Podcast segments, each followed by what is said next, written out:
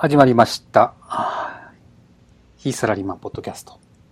今週は、Amazon プライム映画を見よう特集第5回、ああ、はい。ジュラシックワールドはい。でいきましょうかね。まあ、前回だったかな。えっ、と、面白いよと。うん。あの、アイアンマンの回ですね。あ、そうかそうか。アイアンマン、アイアンマンのア回で。イアンマンの回で、まあ、告知したんですけどうんうんも、うんうんまあ、その前にちょっとね、お便りをいただきまして、珍しく、はい。珍しくね。アイアンマンについて、非常にこう、有意義なね、有意義というか、貴重な情報をね、いただきまして、この順に見なさいと、まず。ね、はあはあアイアンマンは、 one、two の次にアベンジャーズを見て、 three を見た方が話が繋がっているということらしいですね。まあ、あと、なんか、アベンジャーズ以外にも、えっと、まあ、いろいろ、アイアンマンがメインに出てる映画があると。なんか、だから、まあ、私が思ってたよりも、なんかいろいろ繋がってて奥が深いよと。で、なるほどね。まあ、どれも面白いらしいんですね。あ、そうなんだう。ん。マーベル・シネマティック・ユニバースっていうらしくて、このシリーズを。えーまあ、こういうシリーズものですかね。繋がってるんですね、きっと。ヒーロー、ヒーロー映画のキャストが同じで、ってことなのかな？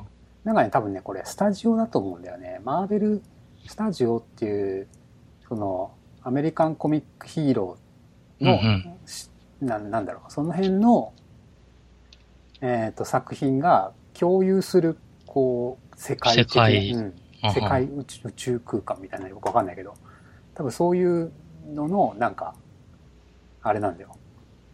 うーんシリーズがあるんですよ、きっと。で、その、ねその、その膨大な、膨大なる世界の、うん。我々はごく一部のアイアンマンというものをつまみ取ってしまったわけですよ。なるほどね。膨大な世界の多分序章とも言える、非常にまだ些細な細かな、ほんのちょっとのかけらをつまんだに過ぎないってことですよ。なるほど。きっと。きっと。きっとそういうことですよ。でも、まあ、あのーコメントもらった、とめきちさんかな？ペンネーム。はい。はい。はい。は、この辺が多分好きなんでしょうね。これ多分ね、どれも面白いって書いてるよね。これ多分ね、面白いと思うよ、きっと。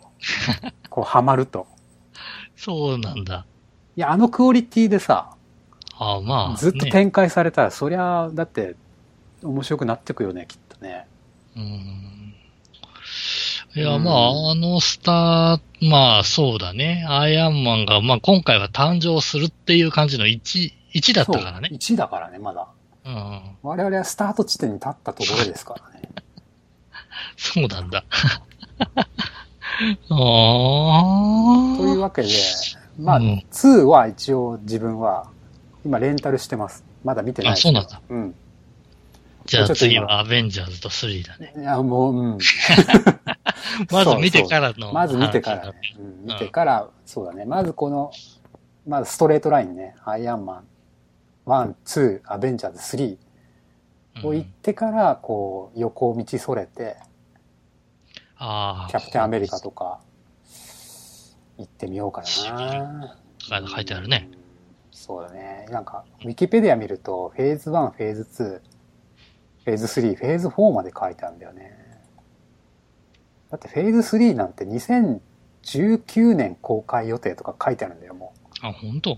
うん。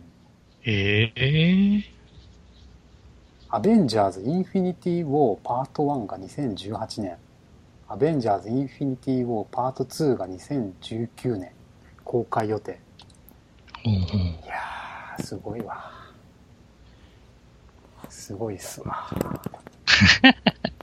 大変だわ、これ。本当だよ。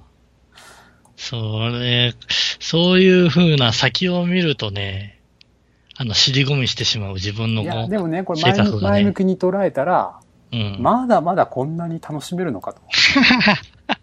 ね。あまあね。まあまあ、そうね。ワン結構楽しめたからねでし。ょ？あのクオリティでまだあるのかと、これはもうんうん。う、お腹いっぱいになれるよってね。うんもう相当だって飽きないぐらいあるよ、まだ。まあ、そうね。今そう公開されてるやつだけでも10本ぐらいはあるんで。うん。まあまあまあ、ということでね、うんあのーありがとうございます。ありがとうございます。また、こう、なんかね、こういうの、ね、意見をいただけると嬉しいっすね。まあ、それでね、これ面白いよとうん言われて見れるものであるならば、そうだね。やっぱり見たいしね。まあこれ Amazon プライムでは見れないので、だよね。レンタルしてうんうん。見ます。はい。はい。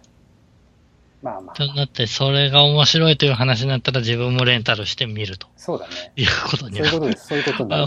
アマゾンプライム縛りから外れるじゃん、もうその時それは、点で。それは、だからもう、あの、タイトルが、あの、タイトルが変わってきますよね。これ、マーベリック・シネマティック・ユニバースシリーズを見ようっていう感じになってきますよね、当然、それは。いやいやいやいや、まあ、いいんだけどね。まあまあまあまあまあまあまあねまあまあまあ。というわけで、えっとはい、今週は、ジュラシック・ワールド。はい。これは Amazon プライムビデオで、えーまあ見れるよ見れる映画になりますね。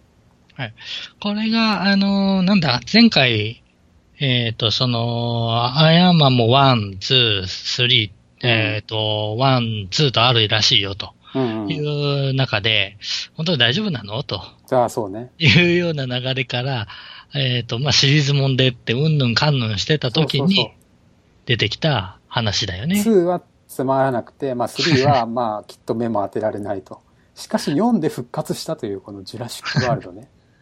なるほどね。これを一回見てほしいよとうんいう話でうん。見ていただいたわけですね、ふえさん。はい。見ました。はい。どうですか、えっ、と、そうだね。まだ、あれは、えっ、と、ネタバレしない程度のあれだよね。うん。あのね、これ結構ね、楽しめた。お、楽しめたっすよ。よかったね。うん。まあ、あの、なんだろうな。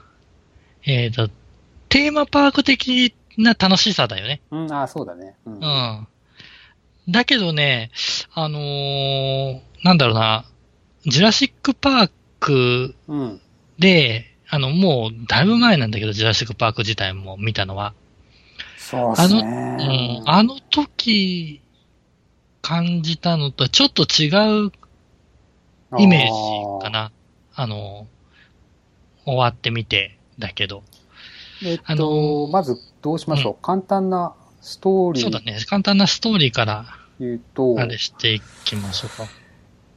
ストーリーってあったのかこれ？これってもともとあれなんだよね。えっと、ジュラシックパークっていうのがあっうん。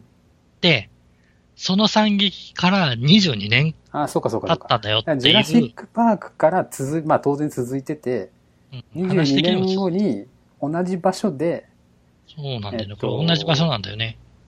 もう一回ジュラシックパークの、もう一回、うんなんだ、名前を変えて、ジュラシックワールドってのを、えっと、実現させたんだな。そんで、まあすごいもう人気になってるっていう前提だよね、そもそも。そうだね。もう完全な、あれだよね。えっ、と、ディズニーさんみたいな、ああ、そうだね。あんなテーマパークみたいな状態になってるよと。観光スポットで。う。うんん。でもその裏では結構、あのー人気を得るために、なんかその、遺伝子、ね遺伝子操作的なもので、なんかちょっと、新しい恐竜を復活させないとね、とか、作らないとね。目玉の、目玉の恐竜を作らなきゃ。よりでかいやつを、みたいな、いう、考えてるね、人たちがいて、まあ、その、そのは、それとは別になんか、その、恐竜を兵器として軍事利用したいみたいなうん考えてる人もいて、うんとかね。で、まあそんなパークに、えー、子供、えっ、と、なんだ、ちょっと難ありのね、うん。えっ、と、家庭にいる子供たち、うん子供が、えっ、と、兄弟か。兄弟。うんお兄ちゃんとう、ん。お弟が、うん。まあ、夏休みかな。なんだろパークにうん送り込まれる、送り込まれるわけですよ。あのー、親、親は来ないんだよね。親は来なくて、ねおばさんに当たる人がそこで働いてるので、うんおばさんが面倒見るから、おいでよみたいな、VIP 扱いでね、来るわけですよ。まあ、来るわけですよ。で、それで巻き込まれていくというね。んもう、もうそそのための人たちですね、彼らは。生贄のような。もう、もうそれしかもう見てる人はもう、それ以外の人とは思えないもんね。もう、冒頭からね、もうこの子たちが巻き込まれていくんだなっていうのが見え見えのね、まああのもうフラグが立ちまくってる感じね。いいよね。何かが起こるよっていうのが前提で送り込まれていくってあいうね、の、お兄ちゃんのね、お兄ちゃんが必ずこう、どっか行っちゃう感じのね。バレバレな感じね。あーまあ、そういう、あの、予定調和なところがね、でも。逆にいいんだよね。ただ、この、なんていうのかな、予定調和なんだけども、絶対に大丈夫っていう予定調和もなんか俺は見えたんだよね。なんていうの？この二人が、うん、きっとすごい辛い、なんか、なんか、トラブルに巻き込まれるんだけども、うん絶対にこの二人は助かるなっていうね、あこの、安心あ。感はああ、その安心感あるね。なんか知らないけど、その安心感はあったね。なんかあったよね。うんそこ、ああそこまで残酷さはないだろうっていう、なんか取り方じゃない、ああ、そうね。ああ、そうだあれね。でさ、あの二人が、なんかね、まあ、ちょっとネタバレになっちゃうかもしれないけど、あの二人が、ね、こう、こう食われちゃうとかさ、うん。とかっていう展開はどう見ても最初からあのフラグの立ち方は、ないでしょ。まあ、ないよね。まあ明らかにうんない。そうだね。そういうフラグの立ち方はなかったね。うん意外でも何でもなく当たり前のようにトラブルに巻き込まれていたからね。そうそうそう。ね、もう、というか、そうだね。うんよく、よくできてるなと思ったのは、やっぱ CG の技術は、うん。うんまあ明らかに進化してるよね。そうだね。自分として驚いたのは、まあネタバレない部分で言うならば、やっぱり、えっ、と、恐竜とね、うん。人間がね、あの、交差するというのがさ、うん。あのーいろいろスピード感あるようにぶつかったりする場面は出てくるわけじゃない。でも、あの場面で、えー、CG、CG してないというのか、うんうんうん。リアルだよね。やたらリアルなんだよね。あれって、なんかやっぱどうやって作っとって撮ってんだろうね、あれね。あれどうなってんだろうねって思うぐらい、本当に。うん。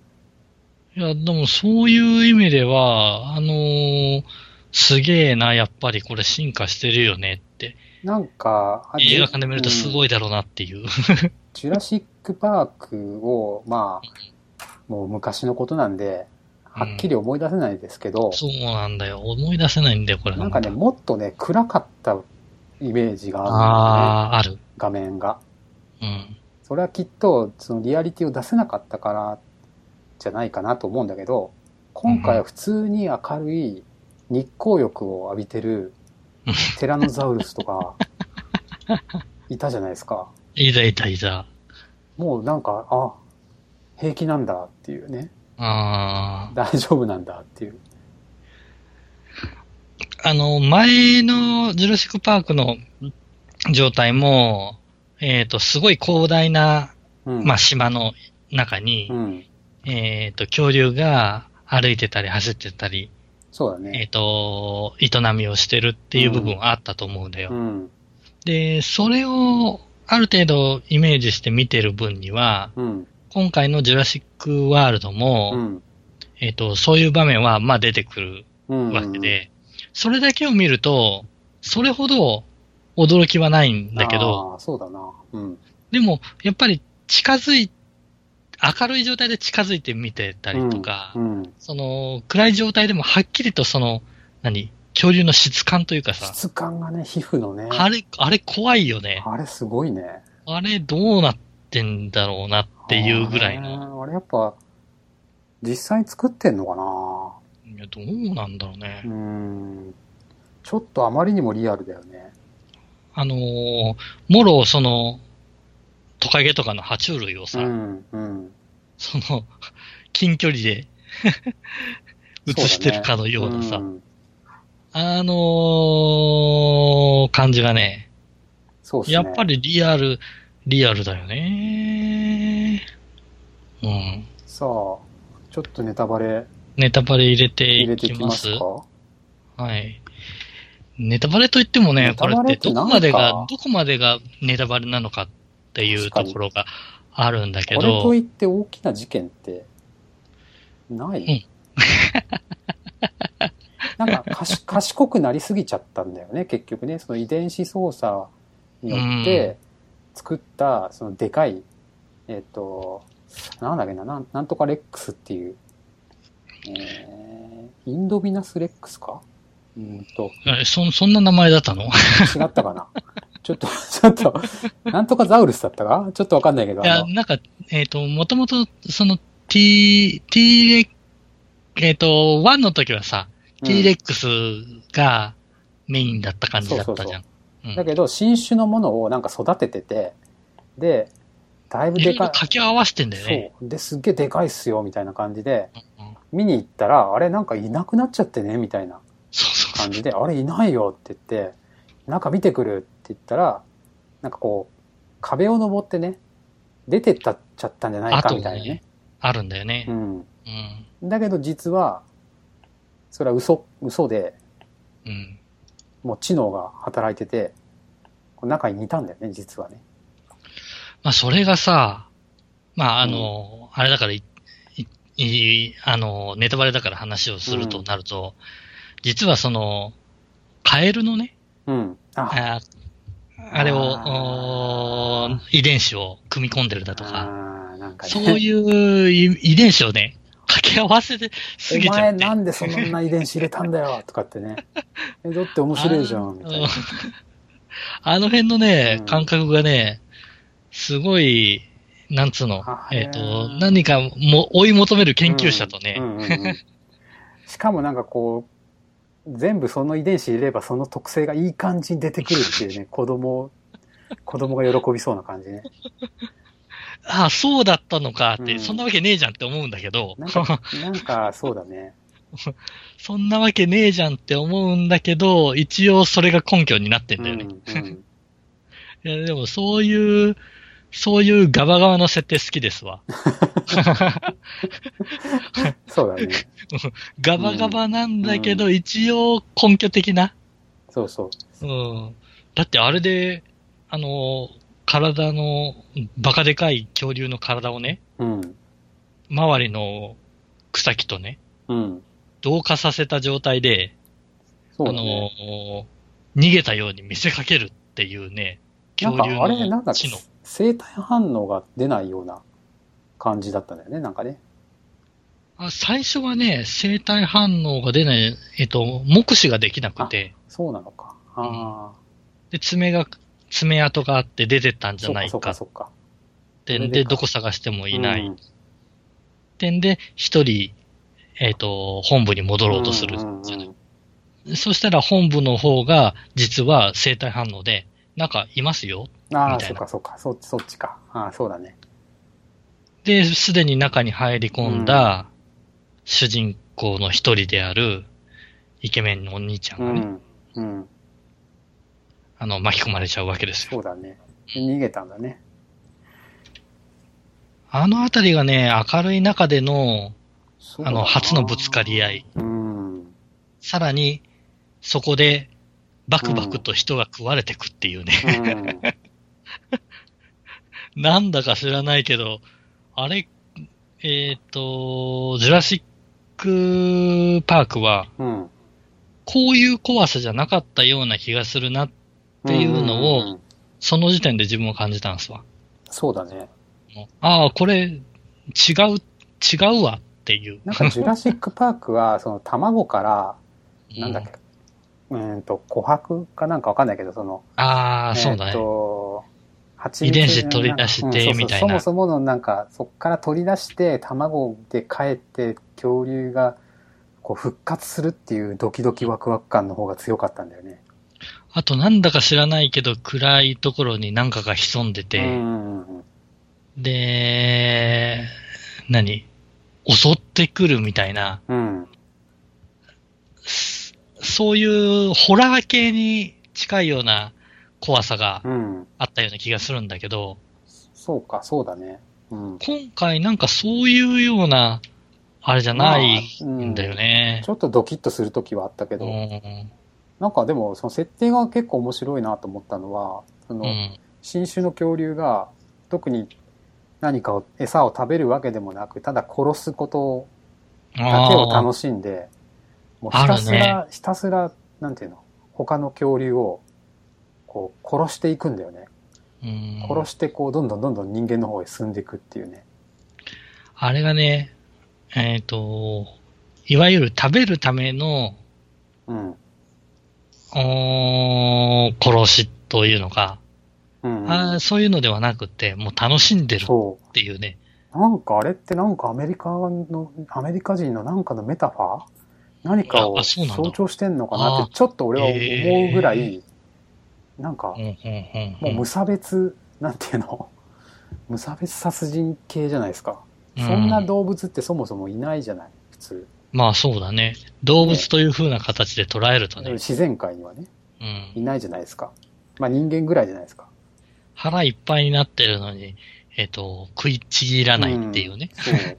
それをなんか遺伝子操作をすることによって新しい、まあいわゆる自然から逸れたうん。人人種じゃないな。新種の恐竜はそういう性質を持ってしまうというね。うん。そこの理由はなさ示してないでしょ？特にこの DNA を入れたからなったってわけじゃなくて、知能を持ってるっていうような、あのー、描写はあるけど、なんかこう、そういう育て方をした恐竜は危ないんだみたいなうん。ことは言ってたけど、言ってたけど。根拠はどこにもないわけじゃないですか。そう、そうなんだよね。地味にね、この、おお話の中では根拠がないことがいろいろ多くて、そうだね。う んな、なんでね、最初の、まあ、いわゆる、なんだ、あの、助けてくれる主人公が育ててるというのか、うーん。あの、心を通わしてうるん。恐竜が4匹いるじゃない。なんかアトラクションというかなんだ？なんかイルカショーみたいなああいうショーをやったりうん。するようなイメージだよね。こっち行けって言ったら行ったり、うん。あれなんだったっけな？あ、ラプトルだ。ラプトル。うんう。ん。4匹のラプトルがいて、うん。これ凶暴なんだよね、ラプトルっていう。うん。で、これが、えっ、と、人に従うとうん。いうところをちょろっと見せてるじゃないですか。あるね。でもあの辺もね、いまいち根拠がわかんなくって、確かにね、なんで懐いてんだっていうね。人間と意思疎通してるっていうね、んわけのわからない爬虫類がいて、あの辺、なんか冷静に考えると飛んでるよね。飛んでるよ。あれを見てさ、しかもあのちょっと、ちょっと太ったやつがさ、うん。これは兵器に使えるとかっていうの？も、あの辺もさっぱり意味わかんなかったんだけど。な、なぜ？なぜ兵器？って。いやー、なんだかすごいよねう、んあの流れ。その発想はなかったわ。そうか、自分兵器に使えるって言われて、うんああ、アメリカ人の考え、こういう考え方するんだっていうふうに納得しちゃったんだけど。まあまあそうだね。アメリカ人はやっぱそういう感じなんだろうな。いやー、兵器に近いとか戦争とかいうふうに考えるのは、なるほど、こういうふうに考えちゃうんかっていうようなイメージが。我々、我々よりもずっと身近に戦争があるんだよ。あー軍事っていうね、兵器とかね。うん、距離感が違うんだよ。それを人のあれが言うこと聞くからって恐竜使うってすごいよね。恐竜をもう、もう兵器として考えてるもんね。うんや、まあ、うん自分もね、あれを聞いたとき、あのおっちゃんが勝手になんかやるなっていうイメージがあったんだけど、うんうんうん。見事裏が裏切られたね。ああ、確かに。あれ、この、この社長がさ、さらっと死ぬじゃない？うん、さらっといなくなるねう。ん。あの辺もいな、うん。や、社長あれかっこいいんだよ。うん。うん。あのー自分がね、うん。わざわざ最前線に出てね、そうだね。俺が行くって。えー潔く言った割にはね、その5分後消えてなくなってるから、うん。どうなったかっていうのは、まあ、み見るとい一発なんだろうけど、うんまあまあまあまあまあ。まあでも、いい出来はいい出来だと思いますよ。うん。まあ、そういうところから見ると、いろいろ予定調和を裏切りながらも、うん。最後まで見れていくっていそううね。そうそうそう。最後まで見せるっていうのがもう、あれは、やっぱりさ、難しいじゃん。あれはうまいよねだ。ってもう4だよ。 one、two、three、four をさ、その一本ちゃんと見させるって、うん、なかなか難しいとこだよね。いやー、だって、言ってしまえばでっかいトカゲが割れてるってだけだからね。やっぱりね、でも俺はこの映画のポイントはですね、うん。あの、主人公が迷い込んだ時に、うん。昔のジュラシックパークのあ廃墟みたあ、いな。ああ、ああ、見つけるねう。ん昔のうんジュラシ、当時のジュラシックパークの、なんか、なんだ？マークというかロゴとかさ、その時の車とかさ、そういうところに跡地にい出会っちゃうんだよね。出会っちゃうというか、なんだろう。たどり着くんだよね。ううんん。あそこがやっぱさ、我々としては、こう20年前のああ、ノスタルジックなこう気持ちがちょっとこう、かすかにうん。思い出されて、いや、地味にね、そのあたりはね、うん。あのー散りべ、散りばめられてるじゃないですか。そううん。あのーまあ、最後の方まで残る、うー男性えーのうん。T シャツには、ああ、そうだジュラシね。ックパークの確かに。ロゴの入ったものをオークションで買ったんですよ、うんみたいな。ちょっとね、そうだね、うん似てたね。もう、おもう20年ぐらい前にの、うんみたいなところで少しね、あれを見せつつ、そうそうそうそうそう。あの辺がで、ね、ね逃げ込んだ先が、ね、ジュラシックパークの時の異物で、みたいな。あの辺は、ドキドキ感はあるよね。だからこれさ、22年、ん？違うか。だいたい20年前でしょ？このジュラシックパークが。だからその当時、中学生とか高校生だった人たちは、きっともうお父さんになってるわけですよ。そうだね。だから子供と一緒に見に行けるっていう。感じも、もしかしたらうまくはまったかもしれないね、これね。で、これはな、みたいな話がね。そうそう、これがお父さんがね、うん。子供の時に見たジュラシックパークっていう映画があってるな、みたいな。うんなんかそういうあれもあるんだね。うん。もう いかや、でも、そういうところはある、あったね、確かにね。うん。これちなみにね、あの、えーっと、工業成績は、うん。えー、すごい良かったみたいですね。ああ、そうなんだ。はい。オープニング週、週末3日間の工業成績が全世界合計で5億2410万ドル。うーんと、約630億。ハリー・ポッターを抜き去り堂々1位を記録したと。あります。うん。うん。ど、どこの部分が1位なのかちょっと読めなかったけど、こ れ週末3日間が1位ってことなのかな？うん、そう、そうか。まあ、とにかくまあ、すごい、ヒまあ、ットし好たという評ではあったのだろうね。そう日本で95億。あ、ちょっといろいろ、えっ、と、人がバクバク食べられていくとかね。うん、あの辺は、あーちょっと首をかしげるところではあるけれども、あのさ、なんだっけ、あの、ツアーを回るときに、丸っこいボールのようああ、な、入って運転してうん。回るやつがあるね。あれあんまり未来っぽくなくない？なんか、どうなんだろう？んうん。あれはね、もなんかもっさい気がしたね。う。ねあれ象徴的な、なんか、乗り物だと思うんだけど。いまいちななんであそこで手を抜いたのかはわかんないけどうん。ちょっともう一息だよね。なぜ丸なのかってね。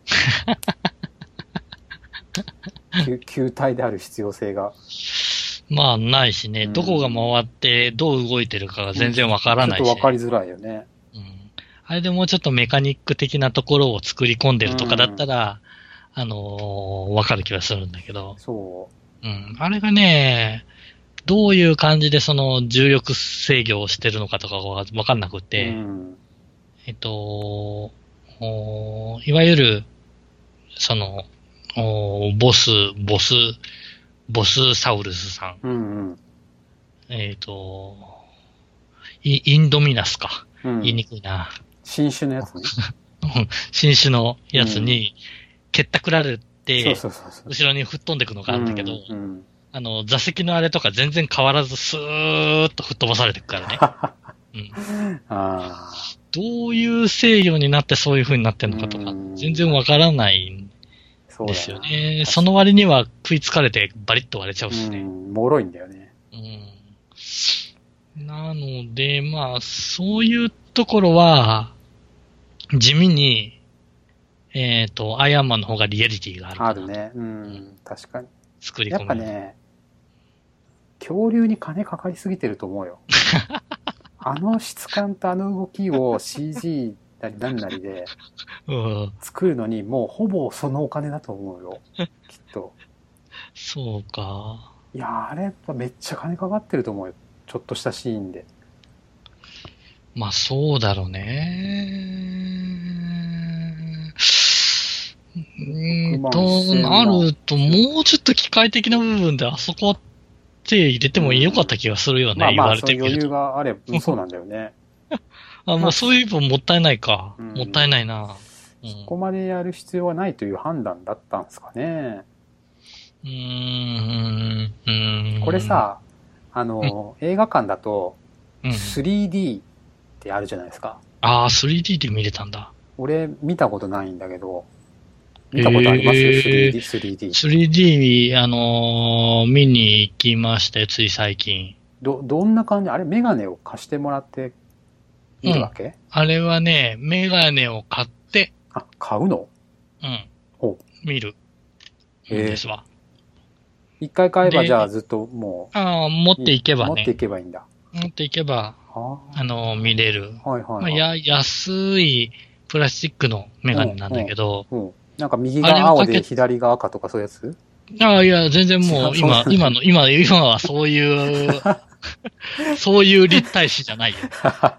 そういう立体視じゃないじ。ゃないんだ。はいはでも、あのーなんだろう。そのメガネをかけずで見ると、い。うん。やっぱりね、えっ、と、二重になったりぼやけたりだとか、そうなんだ。いう風に見えるもんだから、うんうん目が、その 3D のやつは立体のメガネをかけうてん見るべきものだとは思うよね。別なんだよね。3D 用の上映があるってことねああ、3D 用の上映があるっていうイメージあ。なるほどね。うんうんうん。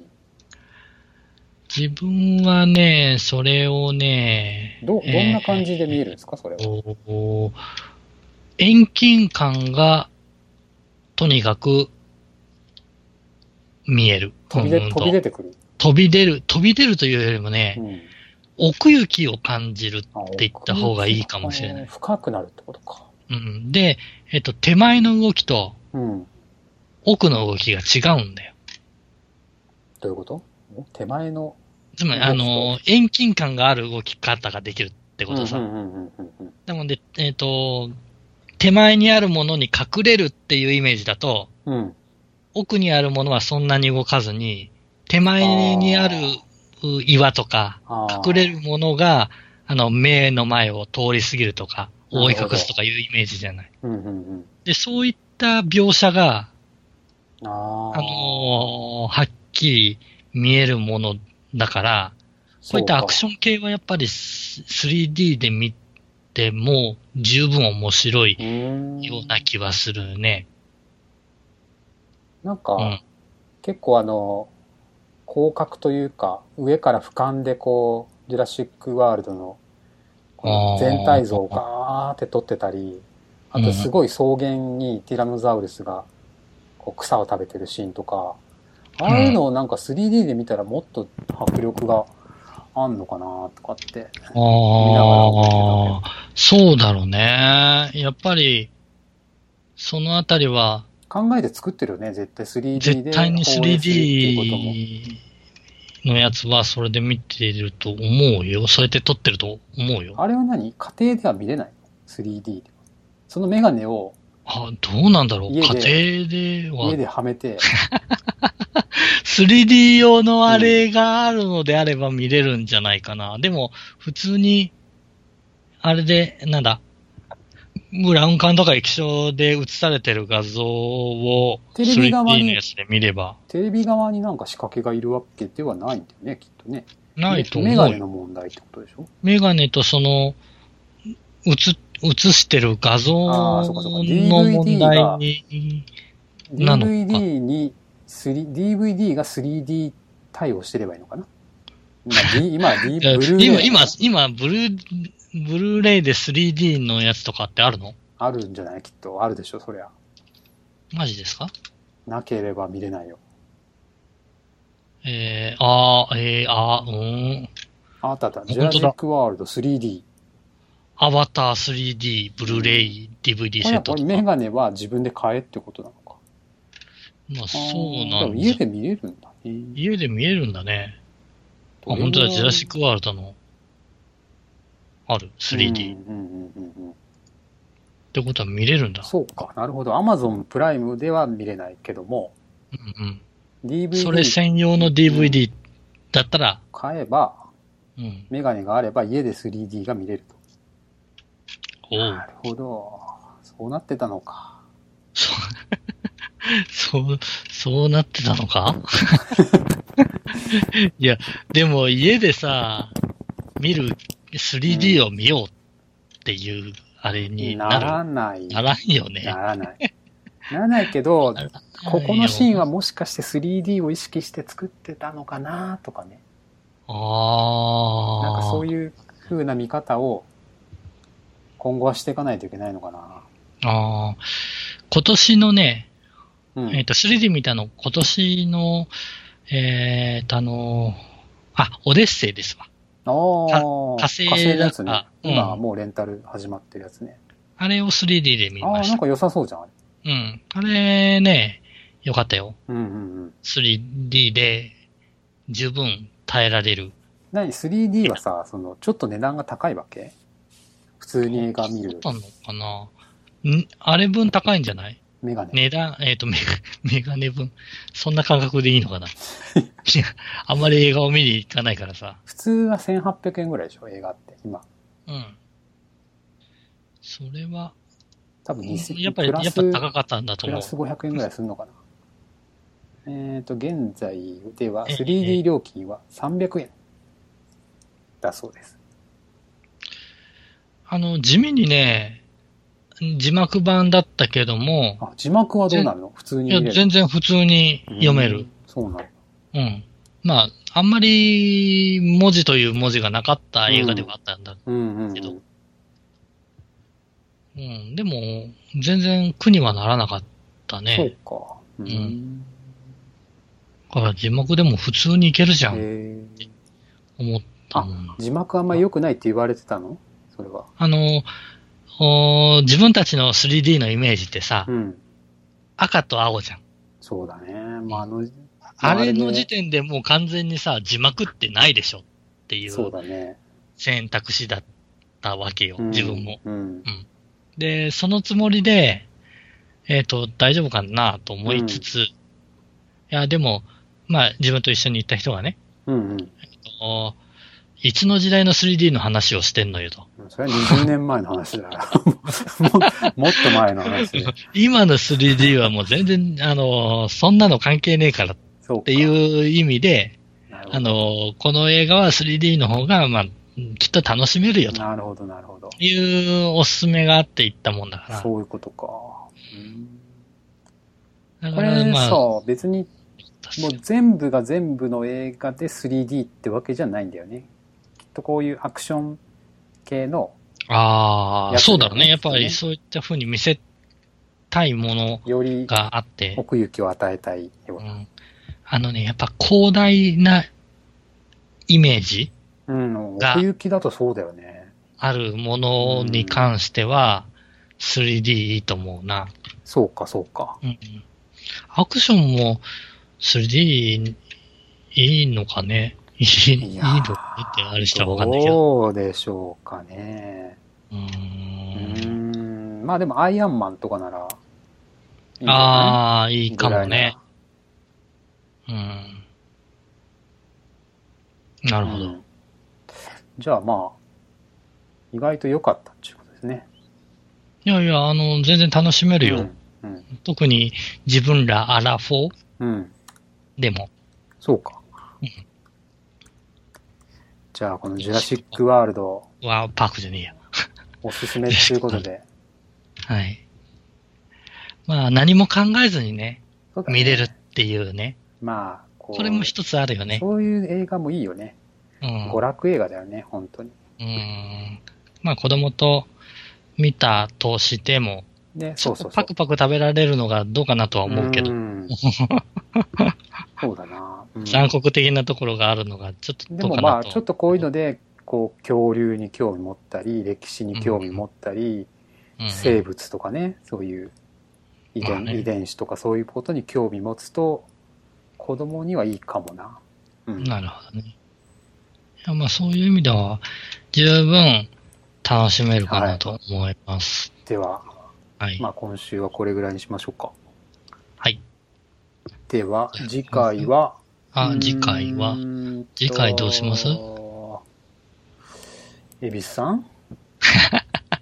前も、前も言ってたもんね恵比寿。さんは映画なのか？そもそもでも。まあいいか。うーん、そうね。まあちょっと、ちょっと、どうだろう、30分話せるかなって疑問ではあるけど、まあ、いいまあまあいいですよ。箸休め的に。ちぐちぐ。はい。了解しました。はい。じゃあまあ、ちょ予定としては、恵比寿さん恵比寿。さんかな。うん。バすス、。えっ、と、なんだっけ？恵比寿さんのバスの旅。ローカル路線バス乗り継ぎの旅だっけ？はい。うんということで、はい。えっ、と、見ようとしてたのは、えーえー松坂から松本だったっけ、三重の松坂から長野の松本行きを見ましょうか、とそう、そうですね。うんいうぐらいでしたね。そうそうはい。了解です。はいじゃあ、それを、はい。はい。ではまた来週。お疲れ様。です。